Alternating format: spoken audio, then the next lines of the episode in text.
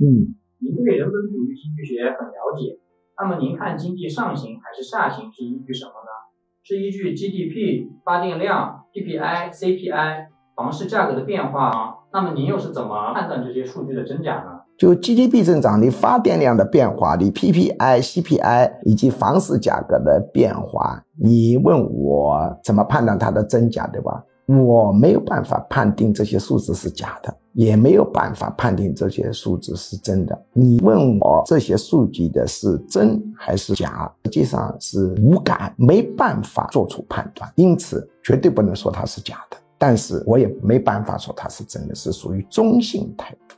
你比如说发电量，我看到数据，我怎么判断它真假呢？它是一个汇总的数据。即便是发布者，他是诚心诚意的，这么多的环节的汇总过程，你又怎么知道每个环节是真的呢？因此，我判定经济的一个情况，我主要是用三个数据：第一个是股市价格变动，第二个是汇率变动，第三个是债市价格变动。这三个数据代表了参与这个市场的多数人未来的一个估计。未来的心理预期。那么以前股市、汇率、债市预测未来的经济情况，它的一个准确性比较差。但现在准确性提高，因为这里众多的参与者，主流是机构，是专业人员，所以股市、汇率、债市反映了经济专业人员对未来的情况的估计，它的准确率就提高，但不能说是